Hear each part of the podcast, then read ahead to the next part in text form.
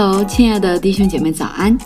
在神的话语当中，我们又开始了一个新的礼拜。今天我们将分享一个新的篇章：正直撒旦攻击的目标。我们将要看两个部分的主题。第一个主题是从终结开始。作者在书中写道：“当我还是年轻的牧者时。”我参加一个教牧人员大会，在其中十分蒙福，因为神的能力降临在我们身上，我们便跪在神的面前。神的一位年老仆人已九十岁了，他跪在我身旁，非常恳切的祈祷，使我不得不留心听他在说什么。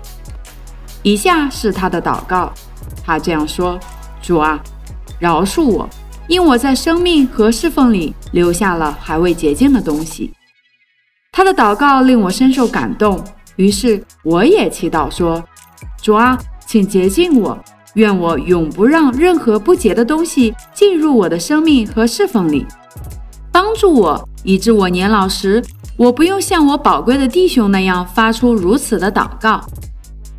如果你渴望成为侍奉主的人，那么听一听主的话。”一开始便定义在那些最终是重要的事情上，你要负责在世界面前显出基督的正直，并且慎重地行每一步。我们来看第二个主题：撒旦的策略。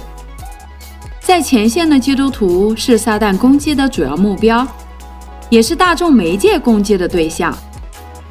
神的一些仆人在回应撒旦的恨恶上出现软弱，便容易绊倒人。罪恶的悲剧记在那些写满污蔑言辞的纸张上。他们用管弦乐和合唱曲遮盖了轻率的行为。大卫写了一首诗悼念他的敌人扫罗王，但现在作者都没有那么高贵和文明的情操。他们常常竭力破坏神的国。我想你在守卫的岗位上警醒。魔鬼很有耐性，他是毫无怜悯和恩慈的。他多年来以地狱为他的巢穴，要为你设下陷阱，目的是毁灭你。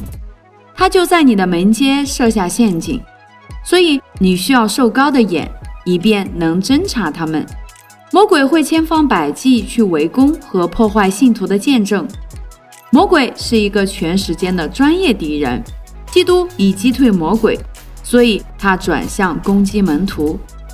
首先，犹大出卖耶稣，然后彼得其实不认他，而其他人也在那危机时刻纷纷离弃主，都逃走了。这真是难以置信。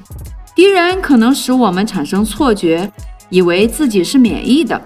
很多时候，我们抵挡了轻微的试探后，便使我们受骗，以为自己有很强的道德力量。然后，撒旦在我们没有防备的情况下，用枪指着我们的腰部，就是我们自以为强壮的部位，要守卫你的强处。我们可轻视那些跌倒的人，但更要留心我们自以为高人一等的圣洁。记着，永不要低估撒旦的诡计。只有救赎的恩典能保守我们的脚不滑倒。属灵征战的主要战场在你的心和思想里，而不是在高高的天上。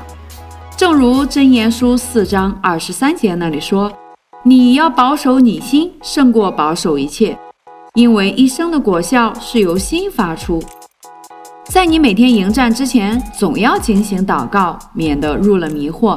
一开始便要与神立约，过圣洁的生活。记着，单靠那决心是不能奏效的。